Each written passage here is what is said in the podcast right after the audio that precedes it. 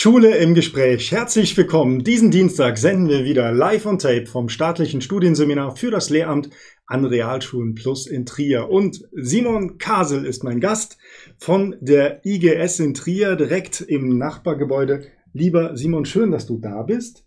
Stell dich doch bitte selbst vor. Ja, mein Name ist Simon Kasel. Ich bin Lehrer, du hast schon gesagt, an der integrierten Gesamtschule in Trier ähm, für die Fächer Englisch und ähm, Sozialkunde und dort ich auch dann Gesellschaftslehre. Und äh, ja, bin froh, dass du mich eingeladen hast und äh, bin mal gespannt auf unser Gespräch. Unser Thema ist glücklich als Lehrer? Fragezeichen. Ähm, ja, ist man als Lehrer glücklich oder was gehört dazu, um glücklich zu sein als Lehrerin und als Lehrer? Das werden wir besprechen. Erstmal die Frage an dich. Was gehört dazu, um als Lehrer glücklich zu sein? Ja. Ähm, ja, jetzt ist natürlich die Frage, kann ich das in einem Satz beantworten? Ich denke nicht. Ähm, aber ich glaube, es gibt so ein paar Grundvoraussetzungen. Und ähm, ich glaube, eine Grundvoraussetzung, die man haben muss und mitbringen muss, ist, dass man gerne mit Jugendlichen arbeitet, mit Kindern arbeitet und gerne mit ihnen arbeitet und ähm, ihnen, ähm, ja, mit ihnen arbeitet, sich zu entfalten, mit ihnen arbeitet, neue Dinge zu lernen, auch ihre Schwächen zu erkennen, genauso wie ihre Stärken. Ähm, und daran muss ich wirklich Freude haben. Und ich glaube, wenn ich diese Basis habe, dann kann ich damit ein glücklicher Lehrer sein und werden. Ähm, aber ich glaube, die muss vorhanden sein. Aber das ist ja etwas, das kann ich ja jetzt nicht lernen. Also wenn ähm, ich ja, Lehrer werden möchte, egal aus welchem Grund, weil ich das Fach mag vielleicht oder die Vorzüge, die man als Beamtin und als Beamter hat. Ähm, ja, und mir aber diese Nähe zu Jugendlichen und Kindern fehlt, da habe ich ja keine Chance, das abzustellen, oder? Da gebe ich dir recht und genau deswegen glaube ich, ist es auch ganz wichtig, wenn man sich das, äh, wenn man auf dem Weg dahin ist und überlegt, möchte ich vielleicht Lehrer werden, dann denke ich, ist, muss man diese Basis unbedingt austesten. Ja? Dann gibt es ja die Möglichkeit, vielleicht in jungen Jahren schon sich in der Jugendarbeit zu äh, engagieren, in, in einem Verein auszuprobieren, als Übungsleiter, was auch immer, oder später im Studium auch ähm, dann in Praktika äh, das auszuprobieren. Und dann muss man aber, glaube ich, auch ehrlich sein und sagen, wenn ich das nicht habe, das, diese, diese Freude, mit Jugendlichen zu arbeiten, auch welche, die auch mal laut sind oder auch mal äh, herausfordernd für mich sind, dann glaube ich, ist es auch ähm, ehrlicher und besser, wenn man sagt, okay, ich, das ist vielleicht nicht mein Ding, weil sonst glaube ich, kann man auch sehr unglücklich werden als mhm. Lehrer. Äh, und wenn man aber merkt, da ist diese Freude, dann würde ich auch sagen, dann ist das doch ein schöner Weg. Mhm. Also das ist quasi die, die Grundeinstellung, die von innen herauskommt. Was hilft mir noch als Lehrerin oder als Lehrer glücklich zu sein und zu werden? Ja, ähm, ich glaube, da könnte man viele Dinge nennen. Eine Sache, die ich immer ähm, ganz wichtig finde, ist, dass man äh, erkennt, dass man als Lehrer ganz viele ähm, Herausforderungen hat, vor allen Dingen viele Leute, die Anforderungen einstellen. Ja, ich habe meine Schüler, die wollen, ja, dass sie was lernen. Manche wollen das. Äh, andere wollen gern, dass ich dafür sorge, dass es leise ist, dass es keinen Streit gibt. Ähm, das oft in der gleichen Stunde. Dann haben Eltern Anforderungen an mich. Meine Schulleitung hat vielleicht Anforderungen an mich. Kollegen haben Bitten, Wünsche, auch vielleicht Anforderungen an mich. Und ähm, die kann ich nicht immer alle gleichzeitig erfüllen. Ja? Auch in einer Stunde kann ich nicht immer alle Kinder gleichzeitig fördern. Ja? Man hat mal diesen, diesen Anspruch an sich vielleicht so, ich bin der Lehrer, ich schaffe es immer, alle Kinder auf allen Niveaus differenziert zu unterrichten.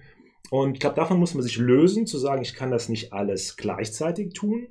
Ähm, und mit diesem Wissen kann ich dann aber rangehen und sagen, okay, ich gebe aber heute mein Bestes, um möglichst viel davon zu erreichen. Mhm. In dem Wissen, es geht nicht immer alles gleichzeitig und es geht nicht alles an einem Tag.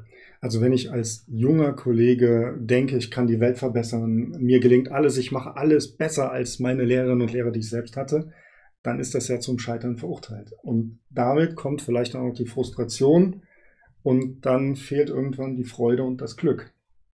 Ja, das, also es wäre jetzt auch das, was ich oft oder schon gesehen habe, dass es nicht unbedingt die Lehrer sind, ähm, die vielleicht nicht motiviert sind, die unglücklich sind, sondern häufig die Lehrer, die eben sehr motiviert sind, die das mitbringen, mhm. ähm, aber ähm, nicht, noch nicht ja, diese Erkenntnis haben zu sagen, okay, ich muss auch damit leben, dass ich nicht immer alles erfülle mhm. gleichzeitig. Und das, glaube ich, nimmt einem sehr viel Druck, wenn ich dieses, äh, diese Erkenntnis habe und dann, glaube ich, auch wesentlich entspannter und mit, mhm. wieder mit mehr Freude arbeiten kann. Mhm.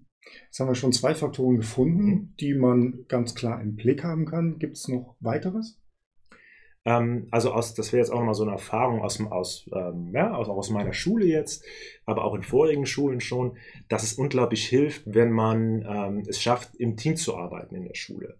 Ähm, das ist ja immer auch noch so, ähm, ja, so ein Bild vom Lehrer ein bisschen als Einzelkämpfer. Ich mache die Türe zu und dann bin ich für meinen Unterricht alleine verantwortlich.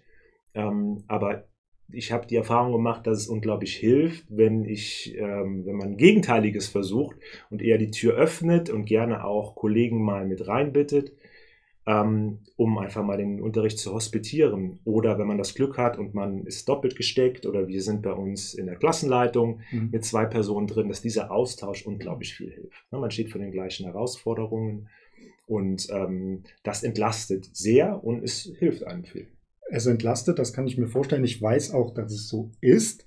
Aber es ist natürlich auch ein Stück weit zusätzlicher Druck. Ich bin ja dann häufig nicht alleine. Ich muss immer mich in meinen Kompetenzen öffnen, auch in meinen Fehlern.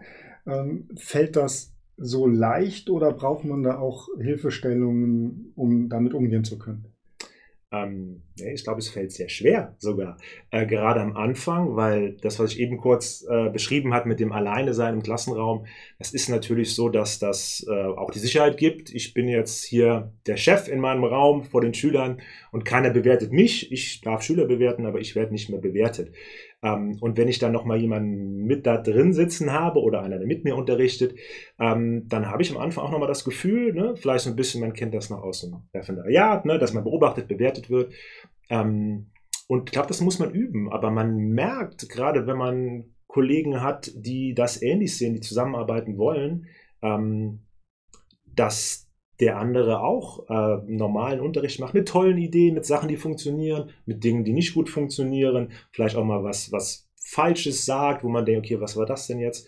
Und man merkt, nein, das geht uns allen ähnlich. Und dann, wenn man das erreicht hat, dieses Gefühl, okay, wir, ne, wir haben die ähnlichen Voraussetzungen, wir haben die ähnlichen Herausforderungen, äh, dann ist es was, was sich gegenseitig äh, mhm. ähm, befruchtet und was, was einen unterstützt. Also aus deiner Erfahrung würdest du sagen, wenn man diesen Schritt geht und sich öffnet, und das Gegenüber das dann auch tut, dann erreicht man relativ schnell eine Basis, ja, wo, wo dieser Druck nicht mehr da ist, wo man als Team agieren kann. Genau, und da wäre tatsächlich auch der Tipp, sich möglichst auch dann einen Kollegen oder eine Kollegin auszusuchen, ähm, wo man vielleicht auch ein gewisses Vertrauensverhältnis hat, wo man sagt, ja, man kennt sich schon, man schätzt sich gegenseitig, vielleicht auch jemand, der gewisse Dinge ähnlich sieht oder voranbringen will und dann ist das, glaube ich, eine gute Möglichkeit, ja, da wirklich vielleicht in so einem Team erstmal, in so einem Zweierteam zu arbeiten. Und wenn man das dann schafft, auch dann noch zu erweitern mit möglichst vielen Kollegen, vielleicht, also wir versuchen es so jahrgangsstufenmäßig, äh, möglichst viel zusammenzuarbeiten, dann ist es etwas, was äh, ja einfach zur Berufszufriedenheit mhm. ähm, beiträgt. Mhm. Ähm, das sind jetzt drei Elemente, die man im Blick haben kann, wenn man Lehrerin oder Lehrer wird, wenn man im Vorbereitungsdienst ist oder als junger Kollege startet. Wie sollte man denn agieren, wenn man mitten im Beruf steht oder mitten im Vorbereitungsdienst und dann merkt, oh, ich bin eigentlich nicht glücklich? Also wenn ich abends ins Bett gehe, war das für mich kein guter Tag. Wenn ich morgens zur Schule gehen muss, fühle ich mich nicht gut, bin nicht von Glück erfüllt. Ja. Gibt es da Tipps oder ist da das Kind in den Brunnen gefallen? Hm.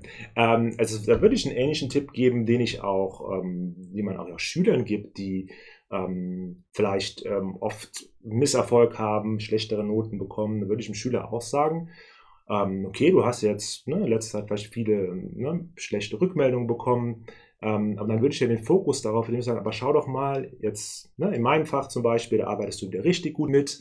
Ähm, da hast du vielleicht auch da eine bessere Note nochmal geschrieben. Jetzt fokussiere dich mal darauf, was besser läuft und dann packen wir danach das andere an. Mhm. Und so auf den Lehrerberuf übertragen, würde ich sagen, ähm, du hast eben mal gesagt, die ganze Welt retten, das habe ich heute vielleicht nicht geschafft, aber heute in dieser einen Stunde, da hat dieser eine Schüler, ähm, der nie mitarbeitet, dem habe ich gesagt, ähm, ich glaube, du weißt das, kannst du mir die Antwort sagen? Und dann hat er eine Antwort gegeben, die war richtig, er hat gestrahlt und dann muss ich das auch als Erfolg werten. Mhm. Das heißt, man schaut sich das an, was hat denn funktioniert? Und wenn man sich ähm, mal so einen Schulalltag anschaut und ich hatte sechs Stunden Unterricht, dann bleibt natürlich erstmal im Kopf das Anstrengende und das, was nicht so gut funktioniert hat. Aber diese kleinen Momente, die, glaube ich, jeder Lehrer auch erlebt an dem Schultag, die muss man sich, glaube ich, nochmal ins Bewusstsein rufen. Ich glaube, das gibt einem auch nochmal Kraft und Zufriedenheit, um dann nochmal ähm, ja, mehr Freude am Beruf zu finden. Das ist dann vielleicht ja auch in vielen drin, dieses defizitorientierte,